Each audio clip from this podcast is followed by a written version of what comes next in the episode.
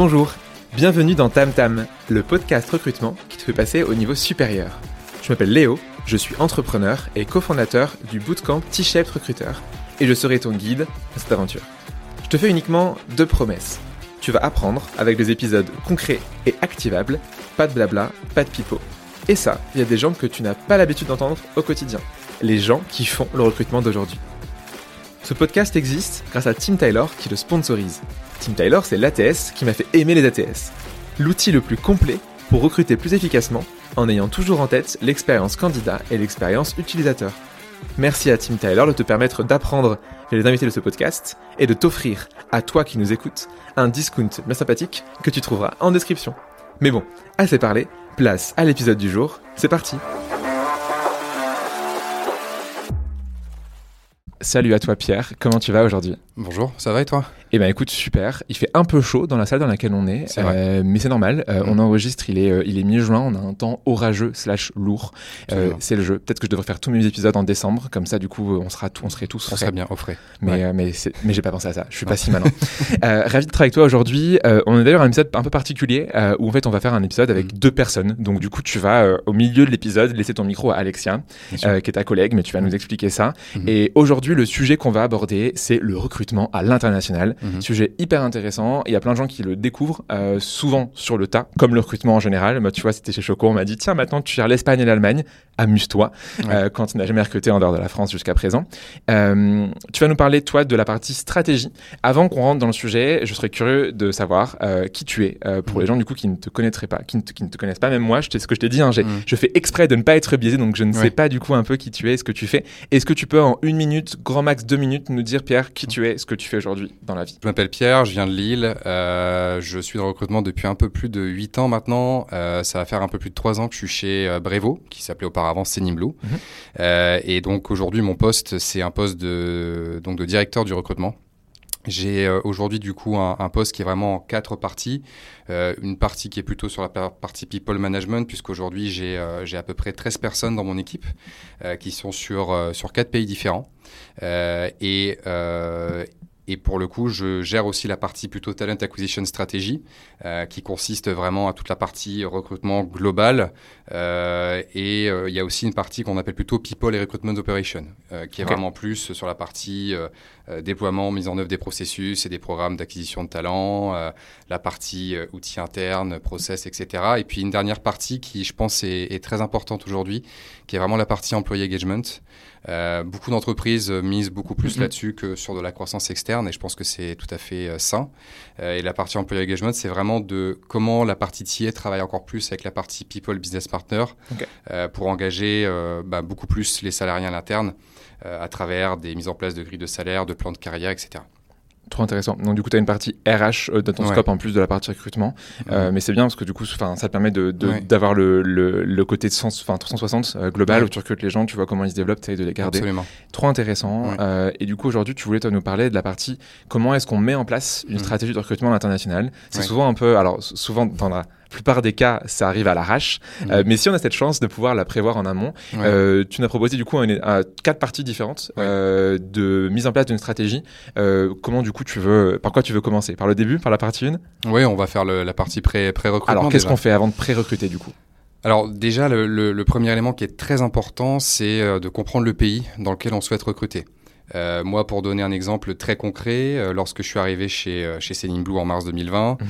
on était 320 personnes. Euh, le bureau de Noida, donc en Inde, à côté de New Delhi, était évidemment le plus gros bureau et le bureau historique.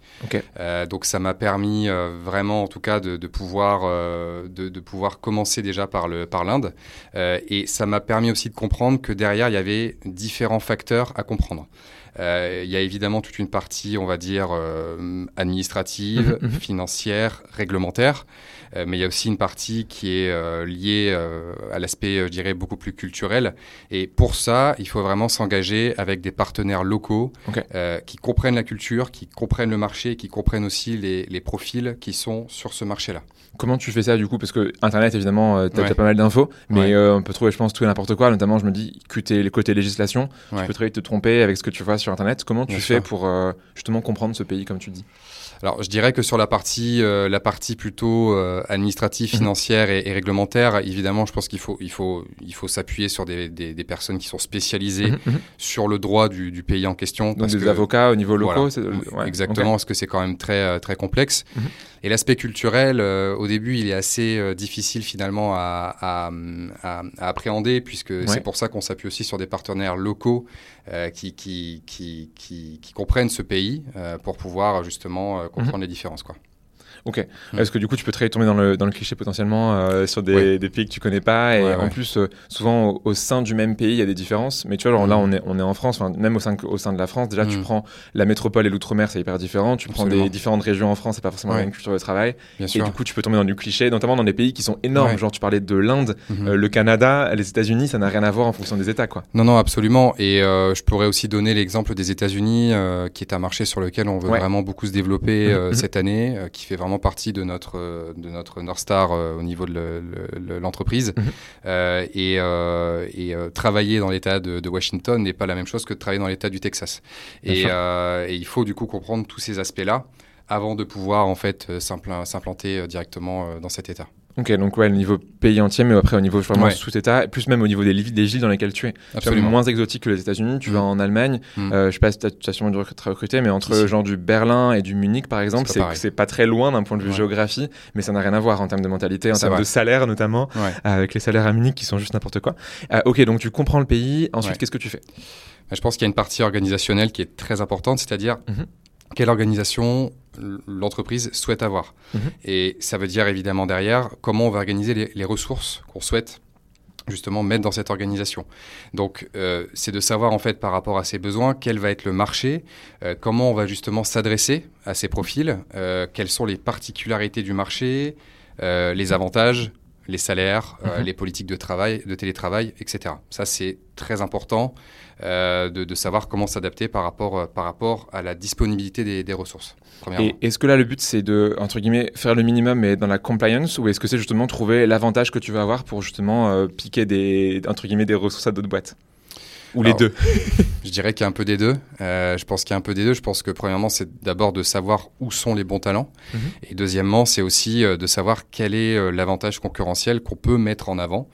Euh, et, et, typiquement, euh, chez Brevo, euh, l'avantage qu'on met par rapport aux autres entreprises, c'est vraiment la partie people company qui est très importante pour mhm, nous mhm. et l'aspect très international et très multiculturel qui nous permet aussi finalement d'attirer de, d'attirer les, les meilleurs talents. Ok, donc du coup, ouais, donc tu vas d'abord observer ce qui se fait pour potentiellement, mm. toi, après trouver justement ta, ton élément différenciant. Donc, tu as compris le pays tu as compris un peu le comment tu vas pouvoir t'organiser par rapport à ça. Est-ce que tu proposes de différents Qu'est-ce que tu fais après, du coup? Tu es toujours dans le pré-recrutement? Alors dans, dans le pré-recrutement, je dirais qu'il y a aussi de comprendre quel est le, le, le candidat idéal d'un pays à un autre. Euh, et ça, ça va varier selon le, les compétences et le, mindset. Mhm.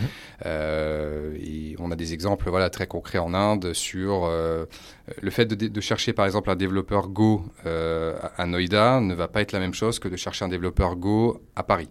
Euh, et ça va se traduire en termes de, de mindset, de technique euh, et, et, du coup de, voilà, de, comment le, le, mhm. le, le, profil en fait va être, va être construit. Ok, et, et du coup, qu'est-ce que tu vas, enfin, comment tu élabores ton candidat idéal? Est-ce que c'est le candidat idéal par rapport à ce que tu veux toi en tant qu'entreprise, ou est-ce que c'est ce que tu vas être ok pour accepter? Est-ce que c'est le candidat minimum ou le candidat idéal? Je pense qu'il y a un peu des deux, c'est-à-dire que euh, premièrement, il y a aussi ce que le, ce que le manager veut, mhm. euh, mhm. et je pense qu'il y a aussi euh, derrière la, la, partie recrutement qui, qui va justement savoir comment choisir le, le, bon candidat par rapport aux culture fit, par rapport à ses valeurs et par rapport à mhm. ce qu'il recherche en fait, et aussi par rapport, je pense, au niveau de motivation. Alors il y a toujours, je dirais, le candidat un peu minimum, et je pense que arrivé à un certain moment du processus de recrutement, il y a forcément des compromis à faire, mhm. euh, parce qu'on on peut pas clairement tout avoir. Hein. mais, euh, mais oui, je pense que c'est ça. C'est un peu des deux, le candidat minimum et le candidat idéal, quoi. Ok, du coup, tu vas recruter quelqu'un entre ces deux, euh, entre ces deux barres, quoi. Mhm. ok, ça marche. Donc, du coup, tu as compris ton pays, tu t'es organisé, tu as compris tes candidats. D'ailleurs, est-ce que tu fais en sorte de parler aux candidats avant? Enfin, comment tu, admettons, quand tu n'as jamais parlé à des candidats sur place, que tu connais mhm. pas le pays, comment tu fais pour savoir justement et pour itérer sur ton candidat idéal? Alors, je dirais que ce qui est, euh, ce qui est assez intéressant, c'est encore une fois, euh, je reviens un peu à la première étape, hein, qui Mhm. est vraiment de s'appuyer sur des partenaires locaux.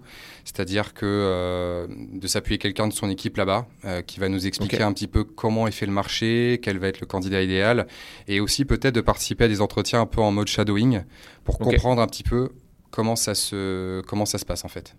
Ok, ouais, hyper intéressant et te donner peut-être aussi les, Mm. peut-être les pièges dans lesquels il faut que tu évites de Ouais. tomber. Toi, un peu les, les, comment dire, les faux pas que tu pourrais faire. Ouais, Et justement, après, le, typiquement euh, aux États-Unis, euh, souvent tout est amazing, euh, tout est awesome quand tu as un entretien. Mhm. Euh, en, on prend Munich, c'est plutôt l'inverse, tu vois. Peu de choses sont amazing et awesome. Ok, trop bien, donc tu as fait ça, tu as compris ton pays, ton organe, ton candidat idéal. Mhm. Euh, Qu'est-ce que tu fais ensuite? Je pense qu'il y a l'environnement de travail que l'on souhaite créer. Euh, et ça, ça va évidemment passer par l'emplacement des bureaux. Ça va passer par aussi euh, l'ambiance de travail en général, en fait. Mhm. Et du coup, c'est ce qu'on va vendre, en fait, aux, aux- aux candidats. Mhm. Et, et ça, je pense que c'est euh, évidemment très important. Et je dirais que selon les pays, il y a quand même des, des problématiques qui sont différentes. Je prends l'exemple, par exemple, du, du Canada ou des Mhm. États-Unis, qui va être plus, par exemple, une problématique de distance euh, où euh, les personnes sont obligées de vivre à une heure et demie, deux heures, deux heures et demie du Mhm. bureau parce qu'en fait tout est très cher en termes de loyer. Et donc il faut aussi savoir trouver le juste milieu sur, bah, en fait, euh, très bien, on vend un environnement de travail, on vend des bureaux, mais euh, euh, combien de jours les personnes doivent venir au bureau euh, Qu'est-ce qu'on va leur proposer comme, Mhm, comme mhm. event, comme ambiance euh, Est-ce qu'il va y avoir du leadership sur place qui va aussi euh, amener cette dynamique Euh, Et, et, euh, ça, je pense que ça varie d'un pays à un autre. Et, et je pense que l'Inde aussi, c'est un exemple aussi très concret où bah, beaucoup de personnes parfois ne souhaitent pas venir au bureau parce Mhm. qu'il y a, il y a beaucoup de circulation, c'est très embouteillé, c'est compliqué. Euh, et, et donc, il faut s'adapter d'un pays à l'autre. Et c'est pour ça que, typiquement, sur l'environnement qu'on souhaite travailler, les bureaux, mais aussi, par exemple, la politique de télétravail ou tout Mhm. ce qui va tourner autour des événements va différer d'un pays à un autre, forcément. Donc, du coup, sur une annonce, en théorie, tu verras jamais les mêmes avantages d'un pays à l'autre. Euh, sinon, non. c'est justement que tu as un manque de personnalisation qui va être fait Ouais. et donc c'est potentiellement une grosse erreur, quoi. Et je pense que c'est aussi euh, parfois l'erreur de, de beaucoup d'entreprises, c'est-à-dire qu'on on a envie d'avoir cette espèce d'harmonisation globale, Culture mais globale. cette Mm. harmonisation globale, en fait, ne s'adapte pas à toutes les géographies, c'est très compliqué. Ok, très clair. Et tous ces gens-là, du coup, c'est toi Mhm. qui les recrutes à chaque fois ou comment tu fais pour recruter des gens dans un pays que tu connais pas? Est-ce que c'est des gens de l'équipe que tu envoies Ouais. en mode Hey, je t'offre un trip au Brésil pour recruter une équipe? Ouais. Ou est-ce que c'est des prestats locaux, des freelances? Comment tu fais? Non, mais en général, euh, c'est, euh, je dirais que c'est un, peu la dernière étape de la partie pré-recrutement. hein. C'est vraiment de, de créer une équipe recrutement sur place. Ok. Et moi, je pense que ça fait vraiment partie des étapes euh, un peu cruciales lorsqu'une entreprise souhaite vraiment s'implémenter à, Mhm, à- mhm. à l'international. Euh, je pense que c'est, vraiment une partie qui, a- qui apporte de la valeur ajoutée. Et euh, alors, soit on va prendre quelqu'un qui est consultant, par exemple, externe, Mhm, et qui mhm. va euh, nous faire un audit avec un plan d'action. Ou alors on recrute vraiment, premièrement, une première personne euh, en contrat euh, qui va être un vrai partenaire, qui connaît très bien le marché, Hmm. qui connaît les outils, qui connaît les plateformes à utiliser. Euh, donc je dirais qu'il y a vraiment ces deux solutions-là. Mais pour moi, ça fait vraiment partie euh, d'une des étapes cruciales lorsqu'on lorsqu'on on s'implémente dans un, dans un autre pays. En tout cas, à terme, quoi. Enfin, au début, si t'as genre 10, 20 personnes, t'as pas forcément besoin. Non. Et du coup, qu'est-ce que tu penses t'as des, t'as des boîtes qui font des sortes de, de cellules recrutement euh, Ouais. globales, qui sont, je sais pas, n'importe quoi, qui sont basées du coup à Paris, par exemple, qui Ouais. recrutent partout. Mhm. Toi, tu penses que c'est du coup une moins bonne idée de faire ça? Pas Mm. que c'est une mauvaise idée, mais euh, que c'est mieux d'avoir des partenaires locaux dès que t'as pas mal de masse dans un pays, quoi. Bah, par rapport, en tout cas par expérience, Ouais. je peux dire que les, les personnes ont beaucoup plus, euh, je dirais, d'atomes crochus avec une personne qui vient du même pays, Mmh. euh, parce qu'il y, y a forcément cette connexion qui se fait d'un point de vue culturel, d'un point de vue vision, euh, d'un point de vue valeur aussi. Ouais. Euh, et ça vaut, en tout cas, plus ou moins selon le pays, mais typiquement au, au- au Canada, aux États-Unis, c'est très compliqué euh, de recruter euh, des personnes au Canada, aux États-Unis, si on n'est pas, euh, si on n'est pas dans ce pays ou en tout cas qu'on n'est pas originaire de ce pays, c'est quand même très compliqué. Ouais. Faut un temps d'apprentissage minimum, quoi. Et il y a aussi une espèce de, de- de connexion qui se fait beaucoup plus facilement, Mmh. et, et je pense que c'est aussi une question de, de crédibilité. Je pense aussi. Ouais. Super clair. Donc, euh, je comprends sur le, le côté, en effet, au, au début, c'est pas forcément nécessaire, mais après, très Mm. vite, ça devient important euh, pour avoir des gens qui, connectent. Euh, donc, tu as fini ta pré ton pré-recrutement avec ça, c'est ce que tu me Ouais. disais. Euh, c'est quoi la suite? Donc, tu arrives dans ton pays, tout ça, c'est prêt. Tu es, Mhm. en ordre de marche. Qu'est-ce que Mhm. tu fais? Alors, la, la première étape, je pense que c'est d'abord de, de, de mettre en place un hiring plan. en fonction des, en fonction des, des, des besoins. Alors un hiring plan, je dirais que ça, ça se construit vraiment petit à petit. Alors évidemment, euh, je pense que ce qui est assez classique, hein, c'est qu'on on va recevoir énormément de besoins de, managers qui vont mm-hmm. rechercher un peu le mouton à cinq pattes et, euh, et ça reste très compliqué. Donc je pense que quand on crée le hiring plan, il faut le faire aussi en fonction, euh, en tout cas par ordre de priorité, en fonction des besoins business. Je pense que ça c'est très important. Et, et, et, par la suite, je dirais qu'une fois qu'on a mis en place le, le, hiring plan selon les besoins et en fonction du, des besoins business, mm-hmm on va aussi bah, commencer par créer les fiches de poste. Et là, encore une fois, euh, c'est quelque chose de très important parce que euh, une fiche de poste qu'on va faire aux États-Unis n'est pas du tout la même. Quand tu dis fiche de poste, c'est l'annonce ou c'est vraiment plutôt la définition du besoin? Alors, la définition de besoin, pour moi, elle est plutôt liée à ce qu'on va mettre dans le hiring plan. D'accord. Euh, alors que la fiche de poste, c'est vraiment l'annonce. Ok, comment on va la construire. publie à l'externe. exactement. Ok, ok. Et un exemple très concret, aux États-Unis, en général, on va beaucoup plus mettre en avant la partie euh, business, data-driven, mm, et mm. justement comprendre pourquoi une société européenne comme Brevo souhaite s'implémenter aux États-Unis et quel va être l'avantage concurrentiel. Mm. Exactement. Alors qu'en Inde, on va être beaucoup plus, par exemple, sur la partie euh, très technique ou produit. on va mettre beaucoup plus ça en avant, en fait. Euh, et en France, ça va être complètement différent. Ça va être beaucoup plus les valeurs, la culture, l'environnement de travail, le sens, euh, le sens exactement. Euh, donc c'est très différent et c'est pour ça que c'est une étape vraiment cruciale dans la, dans la stratégie de recrutement. Ok, donc du coup, tu as ton, as ton hiring plan, tu en déduis du coup des, des, annonces que tu vas du coup publier. ensuite, qu'est-ce que tu, qu'est-ce que tu fais? Bah, Je pense que ça va être le processus de, de, recrutement qui est à mettre en place, qui va évidemment varier d'un département à un autre. on ne recrute pas un développeur comme on recrute quelqu'un côté, euh, côté euh, Customer Experience ou Sales. Euh, et je pense que ce qui est très important dans le processus de recrutement, évidemment, tout ce qui est lié derrière, c'est c'est la partie time to hire.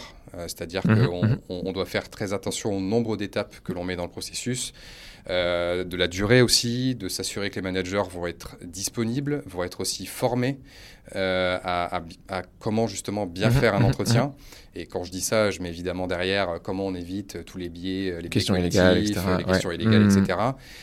mais je pense que c'est aussi, c'est aussi lié beaucoup à la partie DNI.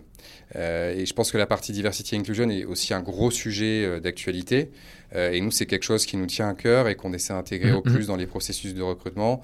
Euh, où par exemple on va essayer de privilégier beaucoup plus le recrutement de femmes dans hmm. la tech. Et pour ça, comment on le fait? Ben, En fait, on intègre des femmes dans le processus de recrutement euh, pour justement pour, pour que ça, ça, se, ça, se, développe beaucoup plus. Voilà. Donc ça, c'est aussi une étape euh, importante. Ouais, trop malin pour la, le côté. Enfin, tu te sens représenté euh, quand tu as l'entretien. Mm. Euh, je sais pas, tu vois, on est là, on est deux hommes blancs dans la salle. Euh, si du coup, tu as, as, une femme de couleur en États-Unis qui, qui nous voit, va dire Bah non, j'ai pas envie en fait. Et c'est là où en effet, c'est un. Et d'ailleurs, c'est intéressant parce que du coup, tu parles de DNI. Mm. Chaque pays est plus ou moins en avance. typiquement sur différents sujets. tu vois, il y a, y a trois ans, la France s'est réveillée à cause de Black Lives Matter. Avant, on ne parlait mm. pas de DNI. Enfin, je sais pas si tu t'en souviens. Enfin, moi, j'ai pas souvenir que c'était un sujet avant en entreprise. Et le Covid plus du coup Black Lives Matter a créé ça. Et maintenant, c'est un sujet. Enfin, du coup, tu vois, on se met à parler euh, de sexisme, on se met à parler de racisme et tout. Euh, et, et, à agir euh, mhm. plus qu'en parler. les boîtes agissent plus ou moins, mais en tout cas, à minima, elles se sentent obligées parce que tout le monde se met à le faire et c'est très bien. Oui, bien sûr. Et nous, c'est quelque chose qu'on a mis en place chez Brevo, notamment avec un social committee, un green committee. et justement, on essaie d'intégrer tous les pays au même, au même niveau. Mhm.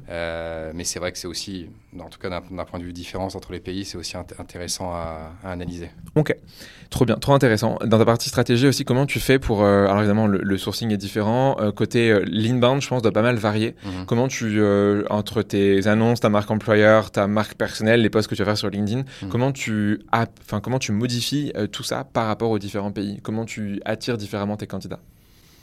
Bah, Je pense que euh, au niveau de l'approche, il faut évidemment s'adapter à l'audience à laquelle on, parle. Euh, j'ai un exemple très, concret. En Inde, on, a eu l'occasion de, mettre en place notre premier, euh, notre premier meet-up mhm. côté React.js. Mhm. et ça a été en fait pour nous très révélateur de justement comment on, utilisait au mieux en fait les, les, connaissances et, et, le réseau de certains managers pour justement pouvoir attirer encore plus euh, une certaine audience. Et pour moi, c'est ce qui fonctionne le plus en fait. C'est que en fonction de l'audience, Mhm. c'est de prendre des managers qui sont dans le pays concerné, qui connaissent le métier, qui savent en parler euh, et qui vont du coup attirer un autre réseau dont nous recruteurs on n'a pas forcément Mhm. accès. Clairement. Et qui sont Euh, plus légitimes que toi aller dans un meet-up à en parler. Ouais, quoi. Si en tant que recruteur dans un meet-up, souvent t'es jamais bienvenu. Quoi. On sait Ouais, que vrai. tes intentions ne sont, ne sont pas claires. Euh, ok, très clair. Donc du coup, t'as- sur la partie stratégie, est-ce que tu as autre chose à rajouter? Euh, Parce que là, déjà, on a fait, t'as fait un bon tour. Euh, est-ce qu'il y a autre chose à- qui est vraiment crucial pour les gens qui veulent recruter à l'international, euh, qu'il faut pas oublier quand tu te lances à l'étranger? Je pense que c'est la stratégie de recrutement globale. Encore une fois, euh, je pense qu'il faut qu'il y ait une espèce Mhm. aussi de, euh, faut, faut que c'est, euh, faut, y ait une espèce de euh, de crédibilité en fait Euh, Mhm, et il faut que ça fonctionne aussi d'un point de vue global c'est-à-dire pourquoi on va par exemple aller beaucoup plus mettre l'engineering euh, en Inde et pourquoi on va beaucoup plus mettre la partie revenu aux États-Unis je pense qu'il faut que ça se justifie et je pense qu'il faut que ça, ça ressorte aussi sur le hiring plan et selon les besoins de l'entreprise et que ça soit connecté au business et à la stratégie globale de l'entreprise. Ce qui est un élément en général qui, qui, euh, qui est parfois oublié, je trouve, euh, et qui est crucial en fait pour, euh, pour nous, recruteurs, recruter les bonnes personnes aux bons endroits. Et je dirais à la fin, c'est aussi comment attirer les candidats, quelles sont les normes, quels sont les standards. Et comme je l'ai évoqué avec le Meetup par exemple, les approches sont différentes d'un pays à un autre et c'est pour ça qu'il faut vraiment s'appuyer sur des experts locaux pour ça. Ok, ouais, experts à la fois, euh, comme tu disais, juridiques, d'un point de experts d'un point de vue recrutement aussi, qui vont t'aider à trouver les bonnes pratiques. Ok, euh, admettons, euh, tes, tes personnes sont arrivées. Mm. Est-ce que peut-être tu as une, des choses à nous dire sur la côté, on parle de pré-boarding, c'est toute la partie Ouais. entre je te fais une offre et tu arrives X mois après? Alors Bien pour sûr. le coup, genre en France, souvent c'est trois mois de préavis, donc tu as trois mois où tu dois attendre. Mhm. Euh, Est-ce que tu as des bonnes pratiques sur le côté pré-boarding et onboarding dans d'autres pays? Alors oui, euh, je pense que ça, la, la partie en tout cas expérience euh, employée est très importante. Mhm. Euh, la partie pré-onboarding et onboarding évidemment. Alors nous, on a, euh, on a justement essayé de mettre en place une solution en interne qui permet d'automatiser un peu ce processus de pré-onboarding et d'onboarding. Mhm, mhm. Et c'est de justement comment on, on met en place une espèce de, de, de flow, de process, euh, qui va être automatisé, qui va permettre d'avoir une expérience un peu personnalisée pour Mhm. euh, la nouvelle personne qui va arriver. Et donc pour ce faire, euh, on a par exemple pendant les- le, le pré-onboarding, si je peux donner un peu des, des- des bonnes pratiques, c'est que euh, je pense qu'il faut au maximum euh, que la personne en fait euh, se sente unique euh, et Hmm. sente aussi qu'elle est déjà connectée à l'entreprise. Et comment? Eh ben, ça va être de, de connecter cette personne avec des personnes de son équipe, Mhm, mhm. avec le C-level peut-être de ce département-là. Et et, justement, ça va être déjà être de mettre un pied dans l'entreprise. On a eu un exemple très concret ici chez Brevo, avec notamment en Inde, où justement il y avait beaucoup de profils tech qui euh, finalement acceptaient l'offre et finalement ne venaient plus. Pourquoi? Parce que euh, le, le délai euh, de préavis, ou du moins le temps que la personne arrive, était beaucoup trop long. Mhm. Et c'est à partir de ce moment-là où on s'est dit bah, qu'il fallait justement mettre en place cette partie pré-onboarding et onboarding pour beaucoup plus engager les candidats. Et, et ça se fait à travers ce processus qui est très personnalisé et euh, qui doit être personnalisé au maximum avec un maximum de connexion avec les gens de l'équipe ou euh, les gens de l'entreprise avant que la personne arrive. Trop trop bien. Et, et c'est vrai que c'est souvent quelque chose qu'on oublie côté recrutement parce que des fois Ouais. c'est une tâche de RH, euh, enfin c'est la partie Ouais. RH qui prend le relais. Et, et du coup en effet ce pre-boarding onboarding c'est crucial dans ta, enfin c'est la première étape que tu fais de, dans Mhm. la vie d'un futur employé. Ouais. Et du coup en effet t'as pas le droit à l'erreur. Euh, avant qu'on finisse cette partie, est-ce que tu aurais des outils toi à me dire euh, sur tout ce qu'on s'est dit, euh, Mhm. donc sur la partie compréhension, pré-recrutement, la partie stratégie, la partie expérience employée avec l'onboarding et enfin pre-boarding onboarding. Est-ce que tu aurais des outils à me communiquer qui tu penses seraient des outils intéressants et impactants dans différents pays? Euh, je pense que, bah, évidemment, l'indispensable pour tout recruteur, je pense que ça reste LinkedIn. Link quoi? LinkedIn. Link, ah, j'ai entendu parler. Ok, j'ai j'ai regardé. Ok, donc LinkedIn, très bien. Je pense que c'est l'indispensable. Alors évidemment, ça, ça, fait, ça fait complètement Mhm. sens, mais bon, euh, on y pense tous, mais je pense que c'est Ouais. indispensable. Je pense qu'il y a- les job boards euh, du pays en question, euh, et je pense que ça va évidemment dépendre euh, des profils que l'on va recruter. Ok. Je donne un exemple en Inde, par exemple, ça va plutôt être Nokri pour recruter tous les profils tech. Euh, aux États-Unis, Indeed fonctionne très bien aussi. Euh, Comment tu trouves justement les bons et les pas bons? C'est à force d'expérience, de tentative Ouais. ou c'est justement ces, ces relais TI locaux qui vont te les donner ou les deux d'ailleurs? C'est les deux, je pense. Ouais. C'est les deux par expérience et aussi par, par essai. tu tentes des trucs et tu te dis ça marche ou pas. Quoi. Ouais, absolument. Et, je pense qu'il y a aussi quelque chose qui est très important, c'est plutôt les, les, les médias, euh, je dirais recrutement, euh, ce qui est blog, euh, voilà, du pays en question, qui est évidemment très important mhm. pour atteindre une audience qui est, je dirais, plutôt des candidats passifs pour les transformer et pouvoir les, les, attirer. Et donc quand tu dis ça, c'est pour comprendre, enfin par exemple, est-ce que ce serait trouver l'équivalent d'un Welcome to Jingle dans un autre pays pour comprendre le monde du travail, ou est-ce que mhm. c'est toi t'en servir pour un, un, canal de com et genre faire un article sponsorisé par exemple? Ça peut être un canal, euh, c'est plutôt un canal euh, de compréhension. un article voilà, de, de, compréhension, mais aussi de, de, faire des articles un peu sponsorisés. Je pense que c'est très important. On l'a fait en Inde avec euh, un blog côté, côté engineering où justement les, les engineering managers mettent régulièrement des, des articles sur, sur ce qu'on fait en fait en interne et ce qui est développé côté produit. Et je pense que ça c'est hyper important en fait. Plus on donne de contexte et de contenu sur ce qu'on fait, plus on attire en fait de, de, de talent. Ok, ça marche. Écoute, super intéressant. Merci pour, euh, merci pour ça. Salut à toi, Alexia. Salut Léo. Comment tu vas aujourd'hui? Bah écoute, très bien. Euh, ravi d'enregistrer euh, ce podcast avec toi. C'est ma première fois, donc c'est une toute nouvelle chose, on va dire, pour moi, mais très, justement, très heureuse de débuter tout ça. Et puis, tu as, bien aimé tout à l'heure en mettant le casque t'entendre en retour direct, euh, un peu en mode ASMR. Ça bien fait marrer. Euh. J'adore l'ASMR, donc effectivement, c'était euh, très agréable. Vraiment ou en. Ouais, non, non oui, vraiment. D'accord, ok, je fais partie de ces personnes-là. Bah, merci d'être venu, du coup, c'est cool. On va arrêter tout. mais non, c'est vrai que c'est assez perturbant au début, mais finalement, c'est agréable. Et en fait, ça, ça t'isole du monde. Moi, j'aime bien ce, ce, casque. Non, c'est vrai qu'on a l'impression d'être un peu plus concentré aussi. Exactement. ouais. imagine des meetings comme ça, tu vas faire des salles de réunion où tout le monde a des casques comme ça et, avec du coup des temps de parole. Et en fait, du coup, il y a une personne qui décide qui parle.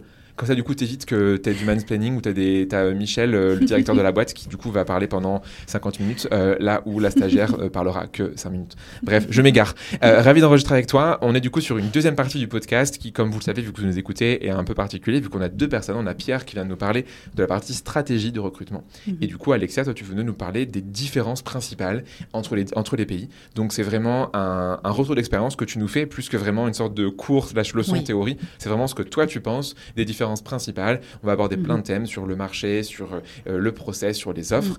Euh, je te laisse du coup te présenter euh, aux gens qui nous écoutent, donc nous dire un peu en une minute, disons, qui tu es, Alexia, et juste après, on partira sur les différences. Ok, super. Euh, bah, effectivement, enchantée. Donc moi, c'est Alexia. Je travaille actuellement chez Brevo. Je suis euh, Senior euh, Talent Acquisition Partner. Donc mon rôle, on va dire, est aux alentours donc, du recrutement, bien entendu, où effectivement, je vais m'occuper de certains postes dans l'entreprise. Donc il y a une diversité quand même des profils que je vais pouvoir rencontrer et recruter. Donc ça, c'est très intéressant pour moi. Et ensuite, il y a la partie aussi projet transverse mhm. que je vais effectivement pouvoir toucher aussi de mon côté liées au recrutement ou liées euh, aujourd'hui euh, euh, à tout ce qui est gestion de carrière. Donc effectivement, dans l'entreprise aussi, j'ai la chance aussi en interne de pouvoir toucher aussi des sujets liés à la gestion de carrière, à l'évolution, on va dire, des salariés dans l'entreprise. Donc ça, c'est quelque chose aussi qui m'intéresse beaucoup par mon parcours et mes appétences. Donc voilà, deux sujets, recrutement, projet transverse. Euh, et effectivement, j'ai la chance d'être dans une entreprise aujourd'hui qui euh, grandit pas mal. Donc il y a pas mal de sujets aussi en interne euh, que je peux toucher au niveau des ressources humaines. Donc très intéressant. Tu fais aussi des RH en plus du recrutement. Et ça va, tu le vis bien? Oui, très bien. je me porte très bien grâce aussi à mon équipe. très bien. Avant, du coup, courant dans les différents dont tu voulais nous parler, toi, pour qu'on comprenne aussi, c'est quoi les sur les différents pays sur lesquels tu recrutes ou tu as recruté depuis que tu es chez Brevo mhm. pas forcément. Alors si tu en as 44, pas la liste, mais les principaux. Aujourd'hui, je recrute surtout donc, sur la France. Euh, mais effectivement, j'ai pu recruter aussi du coup en Inde mhm. au niveau effectivement du produit. Mhm. Euh, j'ai pu aussi euh, du coup rencontrer pas mal de candidats en Allemagne, en Bulgarie par exemple. Et, et effectivement, j'ai pu voir aussi du coup avec mon équipe ou dans mes anciennes expériences du recrutement plus à l'international en Amérique du Nord, en Angleterre, enfin sur aussi d'autres pays. Mais je dirais plus voilà France, Inde, voilà j'ai aussi du coup Allemagne et Bulgarie également. Ok, donc plein de pays différents. Hâte du coup de voir ce que tu vas nous dire euh, sur tous ces pays-là. Et du coup, il y a différentes, différentes, différentes différences dont tu voulais nous parler. Euh, est-ce que tu, as un ordre en particulier? Tu m'en as préparé, tu m'en as envoyé plusieurs. Est-ce que tu veux qu'on commence directement avec ta, ta préférée, ta chouchou ou... Alors ma chouchou, euh, je pense qu'on peut faire comme tu le souhaites. C'est vrai que j'ai noté pas mal de différences. Donc en tout, je pense qu'on en a 8 il me semble, 7 ou 8. Et effectivement, on peut commencer, si tu veux, par la première, donc euh, la différence sur les offres d'emploi. Les offres d'emploi. Alors, quelles sont les différences en fonction des pays? Qu'est-ce que tu as mhm. pu remarquer? Alors, moi, ce que j'ai pu remarquer, effectivement, c'est qu'on a une structure qui est quand même euh, définie dans certains pays. Donc une structure, on va dire, des offres d'emploi qui va être très différente. Je sais qu'en Amérique du Nord, par exemple, on a un wording qui va être assez différent, par exemple, d'en Europe. Euh, et en Europe, on va avoir un, un, contenu, on va dire, sur les offres d'emploi qui est assez similaire. Donc on a bien entendu présentation de l'entreprise, présentation du poste. Euh, après, on a les missions responsabilités en fonction du poste recherché. Mhm. On a le profil. Après, effectivement, les avantages de l'entreprise, et le processus de recrutement. Donc, j'imagine, en Europe, effectivement, mhm, euh, mhm. au niveau international, ça peut être assez, on va dire, similaire. Mais je sais que, par exemple, en Amérique du Nord, euh, on a une structure qui est quand même, euh, il y a un wording qui est quand même différent. Ok, du coup, il faut adapter en effet ces annonces. Tu peux prendre un template, le même partout et le, modifier. Mhm. Quoi. Oui, effectivement, le modifier aussi en fonction voilà, du, du pays et des profils aussi qu'on va rencontrer justement dans le pays en question. Ok. Mm. Donc, je pense que ça, c'est assez intéressant. La, structure, comment tu composes ton offre? Euh, qu'est-ce que tu as d'autre comme différence sur l'annonce sur mm-hmm. Et qu'est-ce que tu mets aussi du coup en avant? Ouais, ok, les avantages. Ouais, exactement. Ouais, c'est vrai que mm-hmm. ça, on, en parlait tout à l'heure, en effet, avec Pierre, les avantages sont différents d'un point de vue à la fois culturel ou, autre. Et donc, si tu promets les mêmes avantages à tout le monde, ça va forcément faire mouche. Mm, exactement. Après, tu peux quand même avoir une base qui, sont, qui est similaire partout. Euh, et après, avoir des bonus, entre guillemets, enfin, du coup, moitié-moitié, euh, moitié personnalisé, moitié euh, uniforme. Quoi. Oui, tout à fait. Exactement. Du coup, on a aussi une indication aussi du salaire sur les offres d'emploi dans mhm. certains pays qui est mhm. obligatoire en fonction des réglementations et de la législation en, en vigueur. Donc, par exemple, aux États-Unis, on est dans l'obligation effectivement de fournir une fourchette salariale. Donc soit dans l'offre, soit par exemple, euh, il me semble que c'est en amont du premier entretien. Donc ça, c'est vraiment une réglementation qui a été mise en place. Chose qui devrait être faite aussi, du coup, en Union européenne euh, dans pas très longtemps, en Europe, euh, parce qu'effectivement, on a une réglementation, une directive qui a été approuvée, du coup, fin mars, sur la transparence justement des salaires qui va nous permettre aussi euh, de réduire aussi tout ce qui est écart homme-femme. 2027, mm-hmm. je crois, c'est ça. je crois que c'est euh, les euh, pays, je crois que les pays concernés doivent mettre en place cette législation dans les deux ans, mais je ne suis pas exactement sûre, mm-hmm. à revérifier. Mais effectivement, dans ce cas-là, effectivement, on ne pourra plus demander le salaire précédent. Et effectivement, on devra aussi informer les candidats donc sur la fourchette salariale et effectivement dans l'offre ou avant l'entretien et, effectivement, on aura euh, aussi l'obligation de fournir d'autres informations en amont, effectivement, aux candidats. Ok. Trop bien. Donc, du coup, deuxième différence là-dessus, euh, le côté légal, c'est là du coup salaire. Oui. Est-ce que tu vois autre chose sur les offres qui vraiment pour toi t'a marqué? Oui, alors effectivement aussi, euh, du coup, la langue hmm. dans laquelle justement les offres vont être publiées. Hmm, hmm. Par exemple, je prends l'exemple en Allemagne. je sais qu'il est parfois du coup préférable de poster en allemand, effectivement, plutôt qu'en anglais. Euh, et aussi, euh, parfois, par exemple, euh, tu vas avoir à Berlin, mm, où mm. tu vas avoir pas beaucoup quand même de personnes qui vont parler en fait allemand et plutôt des personnes qui vont parler du coup anglais, tout à fait. puisque effectivement on a le côté très international qui est développé justement à Berlin. Mm, Donc ça dépend aussi en fonction des villes sur lesquelles on va recruter dans le pays en question. mais effectivement, par exemple. en France, ça peut être aussi, je pense, le cas pour certains postes, mm-hmm. où effectivement pour euh, moi, j'ai dans la, dans la vision effectivement que pour les stages et les alternances, par exemple, parfois il est préférable de le poster en français, puisqu'on a certains candidats qui vont pas forcément être à l'aise en anglais euh, pour l'instant, parce que voilà, ils sont en, mhm. études, donc ils vont améliorer petit à petit euh, cette langue. Mais effectivement, je pense qu'ils sont peut-être plus à l'aise de lire justement l'offre d'emploi en français. Donc c'est vrai que ça dépend, voilà, en fonction de, du profil et en fonction aussi du pays et de la ville. Bien sûr. Et puis là-dessus, sur as aussi, ça fait le, le, lien avec ce que tu disais avant sur le côté légal. C'est typiquement genre en France, peu de gens savent que tu es obligé normalement de, mettre une offre en français. Tu as plein de boîtes euh, internationales, start-up notamment, qui souvent mettent des offres en anglais partout. Mais on doit toujours avoir au, à minima du coup à un endroit euh, l'offre en français. Euh, c'est écrit dans, dans le code du travail. Effectivement, c'est sur les sites aussi comme l'APEC par exemple. Exactement. les offres d'emploi, effectivement, la langue, effectivement, c'est le français. Et, euh, et, aussi, je rebondis aussi sur le côté euh, légal, mhm. euh, qui mhm. effectivement est assez important. Tu as aussi l'obligation de certaines mentions. Par exemple, quand tu vas recruter en France et tu vas poster ton offre en français, tu, vas tu vas devoir mettre femme, homme, par exemple. Donc ça, effectivement, c'est, on va dire, aussi une mention qui va devoir être justement ajoutée mhm. à l'offre d'emploi et au titre de poste, enfin, à la fin du titre euh, de poste. Clairement, et ça dans chaque pays, je suis sûr qu'il y a plein de différences, euh, même des, des, qu'on ne connaît pas hein, dans des pays où il y, a, a les équivalents qui sont demandés. Euh, si on parle maintenant du coup là, des, différences vraiment au niveau des pays, est-ce que par exemple tu vois euh, entre les, par exemple sur le marché du travail, sur le, le côté, le côté marché économique, est-ce que tu vois des différences par rapport aux, aux boîtes, enfin oui. par rapport aux, aux différents pays justement Oui, totalement.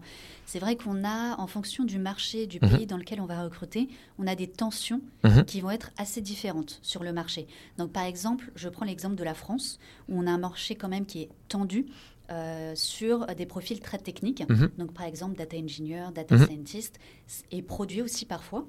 Euh, et sur ces profils effectivement techniques, ça va être compliqué de trouver des candidats euh, qui sont effectivement à la recherche d'une nouvelle offre, puisqu'il y a plus d'offres que de demandes. Et donc, on est sur un marché qui est assez tendu. A contrario, euh, si je reprends l'exemple de l'Inde, ouais. on a pas mal quand même de profils techniques qui vont postuler, où effectivement on aura euh, un marché qui est moins tendu sur ces profils-là. Donc ça dépend vraiment aussi du coup de l'offre et de la demande, et du type d'entreprise aussi qui va euh, recruter. Mmh. Donc je pense que ça, c'est aussi quelque chose qui peut être assez intéressant.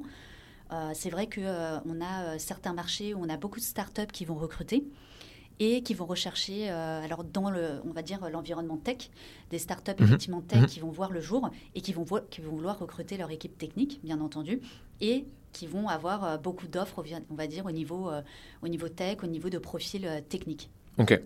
Et puis en plus là, tu rajoutes aussi la, tout ce qui est euh, là en ce moment le marché tech dans le monde ne va pas très bien. Genre aux US, t'as plein de, de gens qui t'as plein de layoffs, de gens qui sont licenciés. Oui. Même en France, hein, beaucoup de startups ne lèvent plus d'argent, slash du coup font euh, des plans de licenciement ou se font racheter.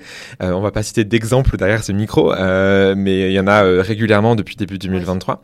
Euh, et du coup, tu as ce côté justement euh, marché. Est-ce que tu as aussi des différences que tu as remarqué côté euh, géographie? Genre tu vois, entre je sais pas, tu compares, j'en sais rien, un Canada et, une- et, la, et la France, tu compares euh, le Brésil et euh, le Luxembourg, ça n'a rien à voir. Euh. Qu'est-ce que tu remarques comme différence? Euh, c'est vrai qu'au niveau des pays, on a des, voilà, des distances qui sont totalement différentes.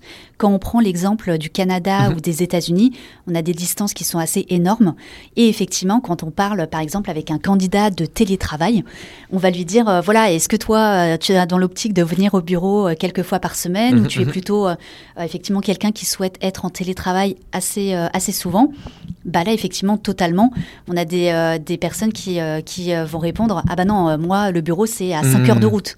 Donc, Ouais. effectivement, là, les. euh, Tous les alors jours, c'est compliqué. Voilà, tous les jours, c'est un peu compliqué, alors qu'en France, c'est vrai que euh, les distances sont beaucoup plus réduites par rapport à ce type de pays qui Bien est sûr. vraiment énorme. Et, euh, et je pense qu'il y a ces différences-là, effectivement. Et j'ai une de mes collègues qui me racontait justement cette expérience où elle, où elle, interviewait quelqu'un Mhm. qui était au Canada. Et quand elle lui avait demandé effectivement s'il pouvait venir au bureau, bah, c'était complètement hors de propos, puisque effectivement euh, les distances étaient assez énormes. Bien sûr. Ouais, c'est- en fait, je vois pas de quoi on se plaint en France. Au final, tu vois, en, en 5 heures, tu peux quasiment relier euh, tous les points du territoire en train, euh, presque.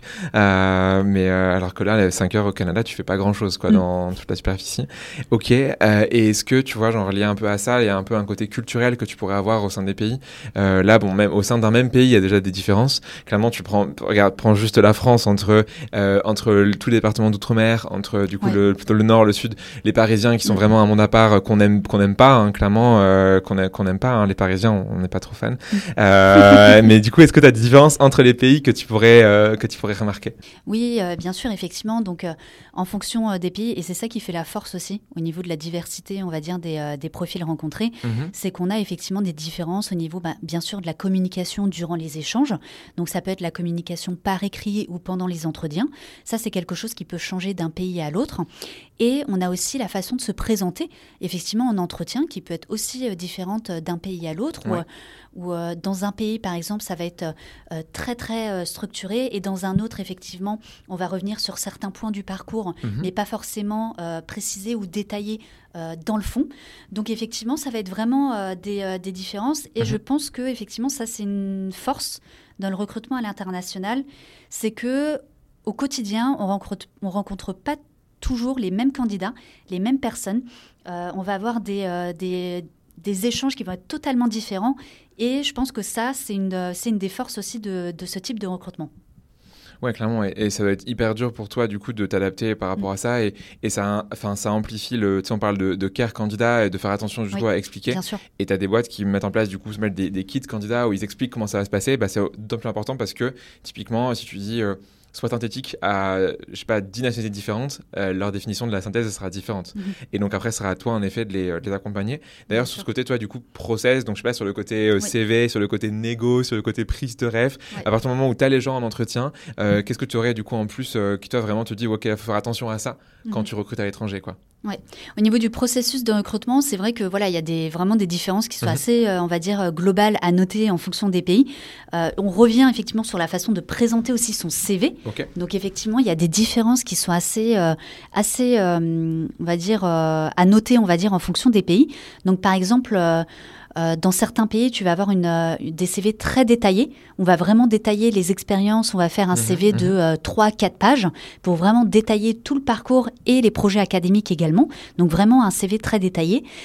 Et à contrario, dans d'autres pays, on va avoir des CV beaucoup plus succincts et plus courts. Hmm. Donc effectivement, ça, ça va être quelque chose qui est, euh, euh, noter effectivement en fonction euh, des pays. On va avoir aussi au niveau du processus de recrutement quelque chose que moi j'ai noté, c'est effectivement les questions aussi qu'on peut poser en entretien. Donc effectivement, en fonction du pays, tu vas avoir, on va dire, des réglementations aussi des législations en vigueur où il y a des questions discriminatoires que tu ne peux pas poser. Donc effectivement, en France, on a euh, pas mal de questions effectivement discriminatoires. Et en fonction des pays, ça va peut-être changer. Donc bon, les questions sont, euh, discriminatoires sont assez, on va dire, similaires d'un pays à l'autre, mais on peut avoir des réglementations qui sont assez différentes. Donc ça, je pense que c'est aussi à noter au niveau des, euh, du processus de recrutement et des échanges qu'on peut, qu'on peut avoir dans le processus. Ok. Et euh, tu as un sujet, tu l'as abordé un petit peu, le côté, euh, le côté salaire. Euh, je pense que c'est un sujet dans tous les pays. comment tu. C'est quoi les, différences côté salaire? Est-ce que tu as, mm. des, choses, des, anecdotes à nous raconter, par exemple, en fonction de différents candidats que tu aurais pu voir dans différents pays? Oui, bien sûr. Alors, effectivement, on a. La question du salaire peut gêner, on va dire, certains candidats dans certains mhm. pays. Mhm. Donc ça dépend vraiment, on va dire. Alors je pense que ça dépend effectivement donc du pays, mais ça dépend aussi du candidat en face. Donc ça, je pense qu'il y a ces deux, on va dire, notions euh, qui, euh, on va dire, qui peuvent être assez différentes. Après, euh, effectivement, en France, alors moi, c'est ce que je fais effectivement au niveau du processus où euh, je demande euh, effectivement en amont du coup les prétentions salariales mhm. de la personne. Et c'est vrai que généralement les candidats sont, ne sont pas très surpris de cette question, puisque c'est une mhm. question qu'on mhm. peut poser effectivement euh, à ce moment-là, et, je pense que ça ne gêne pas trop les candidats. et à contrario, voilà. ils sont, je pense qu'ils sont habitués à en parler effectivement et c'est quelque chose d'une notion importante. Donc, je pense qu'ils ne sont pas très gênés d'en parler. A contrario, dans d'autres pays, euh, il va être beaucoup plus difficile de parler, on va dire, du salaire en amont. Du au moins en amont des entretiens. Il faut arriver à la fin, du coup, au niveau de l'offre. Et euh, parfois, effectivement, on arrive à la fin du processus et là, c'est le moment, on va dire, le candidat est surprise. Voilà. c'est un peu une surprise aussi parfois, puisque effectivement, parfois, euh, la fourchette, euh, effectivement, ne peut ne pas correspondre. Bien sûr. Mais je pense que c'est aussi l'optique de euh, cette nouvelle réglementation, mhm. où effectivement, on aura à fournir justement une fourchette salariale. Et là, du coup, le candidat, effectivement, sera, on va dire, sera au courant donc aura l'information en amont de cette fourchette. Donc je pense que ça réduira aussi l'impact de la surprise à la fin du processus dans le cas où, euh, où on n'a pas échangé avec le candidat en amont. Alors effectivement, euh, ça dépend effectivement du, euh, du pays. mais, mais voilà, c'est un peu cette différence que j'ai vue aussi au niveau du salaire et au niveau de la négociation aussi. Ouais.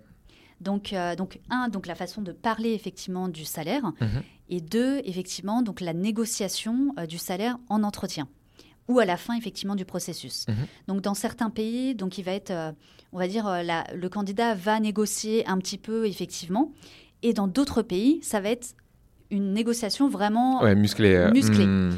Où effectivement, on va négocier plusieurs fois. Mhm. Et ça, moi, je conseille dans des pays en fait où on, où on recrute pour la première fois, où on n'est pas, on va dire, habitué à recruter, mhm. moi je conseille toujours de se faire accompagner par une équipe ou une personne euh, justement euh, euh, recruteur ou recruteuse mhm. du pays en question pour qu'elle puisse aussi justement nous, on va dire, nous informer de la façon de négocier du coup avec les candidats, etc. en fonction des différences du pays en question. Donc je pense que c'est toujours intéressant et important de se faire accompagner. Ok. Et du coup, tu as parlé salaire. Est-ce qu'au niveau avantage, c'est pareil? Par exemple, tu vois, je n'en sais rien, tout ce qui est euh, euh, ticket resto, vacances, enfin déjà les congés, ne serait-ce que ça. Je pense quand tu as des Américains qui découvrent qu'en France, tu peux avoir 5 semaines plus 10 jours de RTT et que tu as 7 semaines de vacances. Oui, donc effectivement, toujours, effectivement, on a, on a des différences aussi voilà, au niveau des avantages, comme tu le disais. En France, on a des avantages légaux. Hmm. Donc effectivement, le remboursement passe Navigo, la mutuelle, etc. Et les congés, effectivement, euh, les congés payés. Dans d'autres pays, voilà, comme par exemple si on prend euh, en Amérique du Nord ou, euh, ou aux États-Unis ou au Canada, mmh, mmh. justement, ça, ça va être totalement différent. Donc, par exemple, on n'a mmh. pas autant de congés payés que, effectivement, dans ces, qu'en France, on va dire. Et, et, effectivement, au niveau justement de, de ces avantages, euh, je, pense, on va dire que euh, qu'effectivement euh, certaines entreprises vont bah, s'adapter effectivement au pays en question. On va essayer, on va dire, de d'attirer des candidats avec des nouveaux avantages qu'ils vont mettre en place. Hmm. Exactement. Et on a aussi quelque chose que, que j'ai peut-être oublié effectivement sur, sur le salaire. C'est aussi la façon d'exprimer son salaire en entretien. Mhm. Donc quand je parle d'expression du salaire, c'est donc la monnaie donc effectivement qui est totalement différente d'un pays à l'autre, mhm. et la façon d'exprimer justement euh, cette monnaie. Alors, je prends l'exemple, par exemple, en Inde, donc le, salaire en fait est euh, exprimé du coup en roupies indienne, mhm. mais il peut être aussi exprimé en lax et en crore, donc c'est vraiment spécifique à la monnaie en question. Et c'est vrai que tu as beaucoup, on va dire, de candidats qui vont te dire, voilà, euh, moi je sais être payé, on va dire, tant de lax. Et au début, si tu connais pas la monnaie, tu t'es pas un peu renseigné, tu vas te dire mais qu'est-ce qu'il m'a dit? Bon. Tu as des convertisseurs du coup. J'avoue que ça euh, m'est arrivé. Voilà, pour la petite histoire, effectivement, le premier entretien que, que j'ai eu avec un, candidat euh, en Inde, euh, c'est vrai que je me suis posé la question, mais tiens, je connais pas du tout, il ne me parle hmm. pas en roupie indienne. Puis après, effectivement, petit à petit, j'ai appris sur le tard et, et j'ai pu effectivement avoir les informations liées à ça et, et, grâce à mon équipe qui m'a pas mal informé aussi à ce sujet. Et, et effectivement, la façon aussi d'exprimer son salaire en entretien, donc, dans certains pays, euh, tu vas exprimer ton salaire en annuel, après en mensuel. Euh, il y en a d'autres en, taux horaire. Ok. Même il le me semble. net, euh, voilà, exactement. Hmm. Il me semble, par exemple, la Sofia, effectivement, en, Bulgarie, bah, effectivement, les candidats expriment leur salaire en net. Donc, effectivement, leur prétention, je veux dire, hmm. salariale en net. et effectivement, ça, ça peut aussi différer d'un pays à l'autre. Après, dans l'absolu, ça serait chouette que le, le, net pourrait être plus simple pour tout le monde. Hein. Même en France, tu as, des, des candidats qui te disent euh, comment je comprends pas ce que ça veut dire brut, enfin combien je gagne à la fin de l'année. Heureusement, tu as, as, le magnifique site euh, salaire brut net euh, que tout le monde utilise pour les conversions. mais mais c'est vrai que c'est, ça, peut être, ça peut se comprendre. ok, trop intéressant. Et quand on faisait aussi la prépa, tu me parlais de la différence des. Un truc, moi, je trouvais ça bien, c'est sur les titres de poste. Genre, comme quoi il y avait des différences. Enfin, tu vois, genre, nous, c'est un peu, je dirais, assez archaïque les mhm. titres que tu peux avoir, par exemple, en France, où euh, tu peux être head of de toi-même dans une startup, ça veut un peu rien dire. Oui, c'est vrai que ça dépend aussi de la taille de l'entreprise. Euh, ça dépend tellement de facteurs. Qu'est-ce que tu as vu comme différence, du coup, là-dessus, sur le titre euh, mhm. et sur aussi, tu vois, genre, le, par exemple, les, langues qui vont être liées des fois aussi à ça? Tout ce côté un peu, comment les gens se parlent de quoi? Totalement. Alors c'est vrai qu'au niveau des titres de poste, si je prends l'exemple euh, des postes produits, on va mhm, dire, mhm. c'est vrai que j'ai vu moi une différence en recrutant l'année dernière des, euh, des, product managers, par exemple. En Inde, euh, effectivement, une personne junior, le titre de poste associé, ça va être associate product manager. Et euh, effectivement, je sais que euh, dans d'autres pays, ça peut être également le cas. Et en France, si on, souhaite recruter, on va dire quelqu'un de junior, ça va être plutôt un junior product manager. Donc c'est vrai que c'est des différences, on va dire, euh, des petites différences, mais à noter si on veut sourcer par exemple sur LinkedIn, dans un pays aussi en question, mhm. je pense qu'il faut se renseigner sur les titres de poste. Donc aller voir les, les, effectivement les job boards en question, du pays en question, etc. Et aussi, euh, sur des postes aussi customer. Par exemple, en France, nous, euh, mhm. euh, nos postes customer, c'est des customer experience représentatives, effectivement. Et, et, en Inde, on va, plutôt, on va plutôt parler de customer experience associate.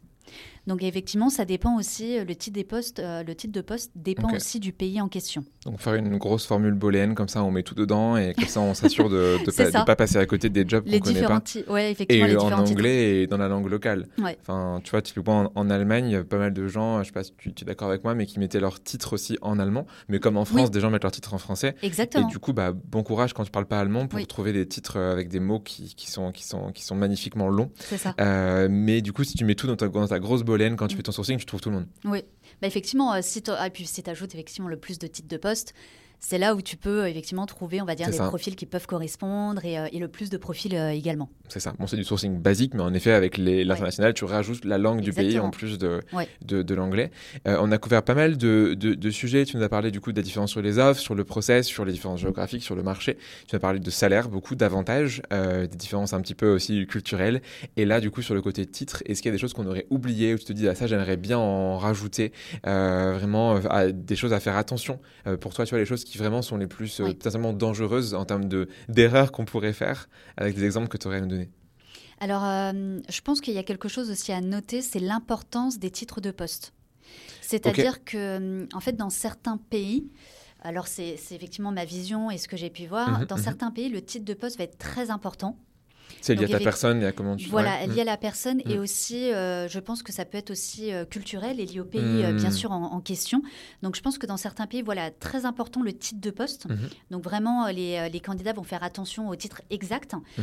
Et dans d'autres pays, par contre, le titre de poste va pas être tellement important, mais ça va plutôt être, on va dire, la mission ou les responsabilités qui vont être, mm. on va dire, qui vont être le, le, plus important. Donc, ça dépend aussi, je pense, cette importance des titres de poste du pays dans lequel on recrute. Si en plus à ça, tu rajoutes la... à quel point c'est important pour les gens, parce qu'à titre personnel, même au sein d'un même pays, tu vois, typiquement en France, tu as des gens qui tiennent à leur titre de poste, d'autres pas du tout. Mm. Euh, enfin, moi, tu me plais comme tu veux, euh, enfin, euh, ça m'est égal, tu vois. Et y a, mais il y a des gens pour qui c'est super important d'être d'abord, je sais, genre senior, exécutive, head of, VP, EVP, tout ce que tu veux. Bien sûr. ok, hyper intéressant là-dessus. Est-ce que tu aurais une dernière chose pour la route sur vraiment une grosse différence principale? Et tu te dis, celle-là, faut pas la rater, faut faire attention bah écoute, euh, moi je pense qu'on a couvert quand même pas mal de sujets, pour être honnête, et pas mal de, différences. Alors effectivement, hein, je pense qu'il euh, y en a certaines euh, qu'on a sûrement zappées et, c'est normal, mais je pense qu'on en a couvert quand même déjà pas mal. Mm, mm. Je pense que et je pense que c'est toujours intéressant de se faire aider également. peut-être d'une personne aussi qui recrute déjà depuis assez longtemps dans le pays en question. Donc je reviens un peu là-dessus, mais pour faire un peu un résumé de, ces différences-là, c'est, je pense, avoir l'aide justement d'un recruteur qui connaît le marché. Je pense que c'est primordial si on veut commencer à recruter dans un pays. Du coup, on, est, on va passer maintenant à la. Donc, on est sur une partie 3 pour finir cet épisode. Euh, le but, c'est d'avoir de, des, des, retours d'expérience. Euh, donc, euh, on a donc Pierre, tu vas nous donner des, tes, tes, retours et Alexia aussi nous donnera les siens juste après. Mhm. J'ai deux petites questions pour toi par rapport à ça. La première, ce serait tu as le droit à, c'est un peu l'instant des conseils de Pierre, tu pourrais appeler ça. Euh, tu as tous les conseils que tu aurais à donner aux boîtes mm. qui se disent, bah, je sais pas, par exemple, je viens de lever de l'argent pour me lancer à l'étranger. Jusqu'à présent, je suis recruté qu'en France. Mm-hmm. Euh, c'est quoi les conseils que toi, tu aurais aimé avoir quand tu as commencé du recrutement à l'international, que tu pourrais donner à ces recruteurs et recruteuses qui vont s'amuser à faire ça? Bah, Je dirais, premièrement, c'est d'analyser le marché euh, du travail avec un focus sur la localisation et mm-hmm. le type de profil disponible et pour quel budget. Deuxièmement, je dirais qu'il faut adapter sa marque employeur selon le pays en question avec un, focus, comme je l'ai dit précédemment, sur l'adaptation des annonces, donc des fiches de mhm. poste, mais aussi mhm. des approches candidats. Euh, comprendre les différences culturelles, euh, comprendre les législations du pays. Euh, et enfin, je dirais que c'est aussi d'anticiper l'intégration des futurs employés avec un focus sur le pré-onboarding, l'onboarding et en fait l'expérience employée en général. Ouais, aller plus loin que juste la partie justement euh, recrutement. Ouais. C'est pas mal de bons conseils qui viennent résumer justement ce que tu nous disais mm. tout, en début d'épisode, donc merci pour ça. Du coup, toi, Alexa, est-ce que tu aurais des, conseils là-dessus? Donc, tu m'as dit un, euh, on parlait tout à l'heure, euh, juste avant, sur euh, se faire épauler par des gens qui connaissent vraiment le marché. Est-ce que tu aurais, enfin déjà, est-ce que tu pourrais développer sur ça? Et est-ce que tu aurais d'autres conseils pour vraiment les boîtes qui se lancent en mode, ok, j'y connais rien à l'international, comment je fais? Mm. Bien sûr. Alors effectivement, donc moi la première chose, comme je l'ai dit, c'est se faire épauler voilà par des recruteurs, des RH mhm. qui connaissent le marché du pays. Mhm. sur le lequel on recrute. Mhm.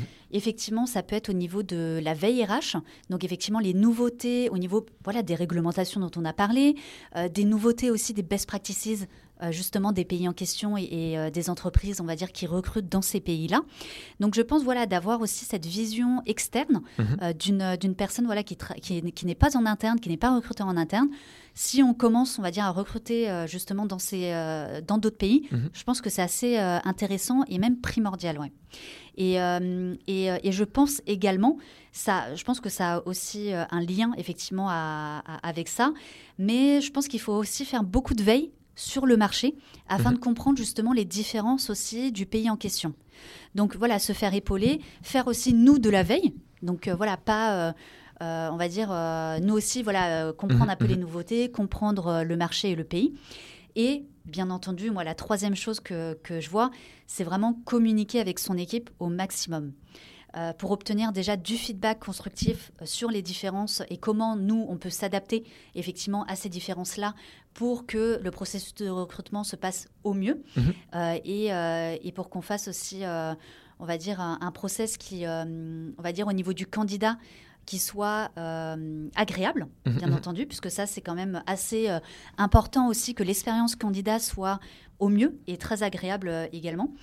Donc je pense que euh, ces trois déjà, euh, ces trois choses sont, sont on va dire, euh, assez intéressantes si, si on veut se faire aider, si on veut recruter justement à l'international. Ok, pas mal de, bons conseils. et deuxième question que j'aurais pour toi, c'est plutôt personnel. Qu'est-ce qui toi te fait kiffer dans le recrutement international Pourquoi tu aimes ça Parce que c'est des fois un peu dur au quotidien.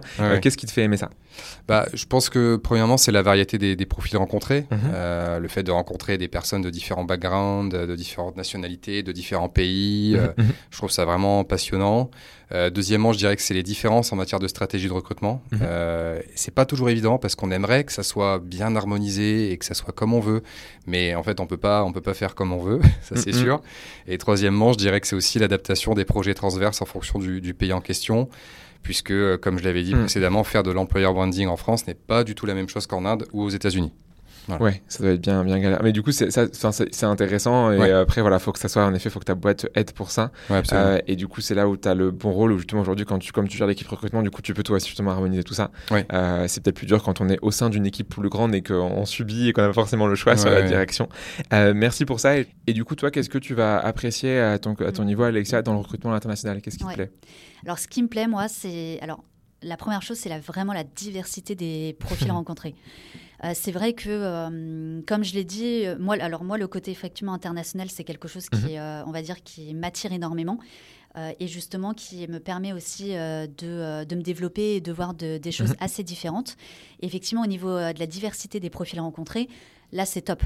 C'est-à-dire que tu peux parler avec, avec des personnes qui ont des on va dire des backgrounds totalement euh, totalement différents mhm. qui ont aussi des euh, on va dire des, des, expectations pour le futur aussi euh, justement différentes donc ça c'est pour moi c'est quand même une force au niveau justement de cette diversité mhm, mhm. et aussi le fait aussi d'apprendre de nouvelles choses au quotidien donc, euh, alors moi, effectivement, c'est mon côté, mon avis et mon opinion, mais euh, je suis très curieuse.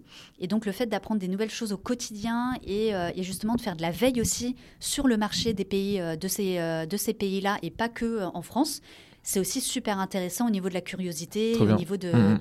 et au niveau de la formation aussi, nous, professionnels, pour, pour nous-mêmes. et effectivement, le fait de bah, s'adapter constamment. Donc ça, c'est quelque chose que que moi j'aime beaucoup justement et qui fait partie aussi de cette diversité des profils. Euh, il faut effectivement nous aussi nous adapter constamment mmh. donc, au changement. Donc ça peut être euh, changement sur le marché, changement au niveau de la, des profils rencontrés, euh, parce que effectivement tout évolue au niveau RH recrutement en mmh. permanence. Et comme ça évolue très vite, effectivement je pense qu'il faut s'adapter. Et, et moi c'est ce que j'aime aussi, le fait justement de m'adapter et que ce soit pas toujours la même chose. Ok, trop bien, hyper intéressant. Merci pour, euh, merci pour ça. Et c'est vrai que ça, même si c'est très difficile le recrutement international, c'est très rigolo. Euh, c'est fatigant. Euh, des fois, on a envie d'abandonner.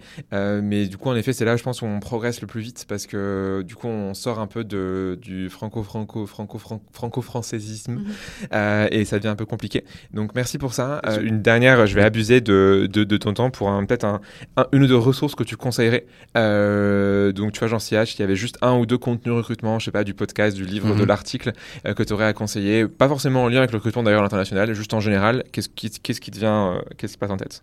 Euh, bah, je dirais que c'est alors en podcast moi il y en a que j'aime beaucoup c'est le meilleur du recrutement de Joseph Callen mhm. et après je dirais qu'une personne que que je recommande à, suivre moi j'aime bien Judith Tripart sur LinkedIn voilà c'est je trouve que en termes d'articles et de contenu c'est hyper intéressant Alors c'est sûr que ça peut être parfois un peu, un peu, un peu clivant, un peu direct, mais euh, je trouve que ça fait du bien aussi de lire ce type de contenu euh, qui change un peu, qui change un peu quoi. Oui, puis elle est engagée sur plein de sujets, euh, notamment sur le côté de l'agisme, qui a un fléau énorme dans le monde du travail. Et, du coup, en effet, c'est tout ce qu'elle dit est toujours pertinent sur ouais, cette prise de parole. écoute, merci pour ces conseils. C'était un plaisir d'avoir tout, tes, enfin, tout, tout, ce que tu nous as raconté sur le recrutement international. je pense que ça peut aider beaucoup de gens qui vont se lancer en mode ok, c'est bon, j'ai un pattern à suivre et je vais mm. m'y mettre, en espérant que euh, leurs équipes soient reconnaissantes et soient OK pour leur donner tout ça, notamment en termes de moyens pour aller travailler avec des avocats sur place ou des, ou des TI locaux. Merci beaucoup pour ton temps, c'était un plaisir. Avec plaisir. Euh, et euh, du coup, bah, bonne chance pour ton recrutement à l'étranger. Et eh ben merci.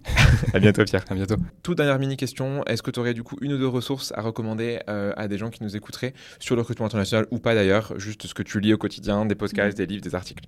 Alors, pas forcément, effectivement, euh, alors euh, au niveau international précisément, mais euh, c'est vrai que moi, il y a certains médias effectivement qui m'intéressent, type j'ai RH Line, effectivement, qui est assez intéressant comme média.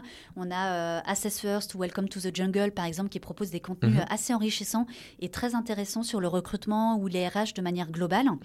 et effectivement, aussi au niveau peut-être LinkedIn d'une personne effectivement qui peut euh, au quotidien, on va dire, euh, poster est assez intéressant. Je pense par exemple à Tonton Karim où effectivement qu'il y a des contenus bah, pour moi que je trouve très intéressants mmh. et qui permettent aussi de développer un peu la connaissance au niveau recrutement RH et aussi de se remettre parfois bah, en question en, voyant effectivement les best practices mmh. ailleurs mmh.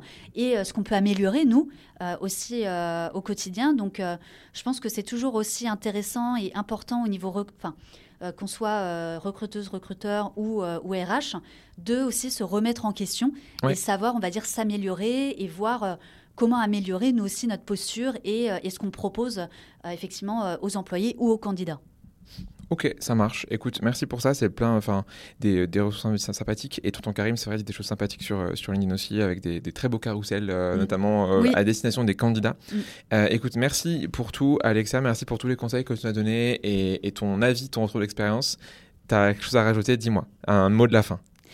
Euh, non, le mot de la fin, c'est que j'ai été euh, bah, ravie effectivement d'enregistrer euh, ce podcast. Je trouve que c'est effectivement un sujet super intéressant et moi qui me, qui me tenait aussi à cœur. Et, et, du coup, j'ai été ravie voilà, qu'on puisse enregistrer tout ça et, et hâte, on va dire, d'écouter, on va dire, la version finale. Eh ben, écoute, avec plaisir. Merci à toi.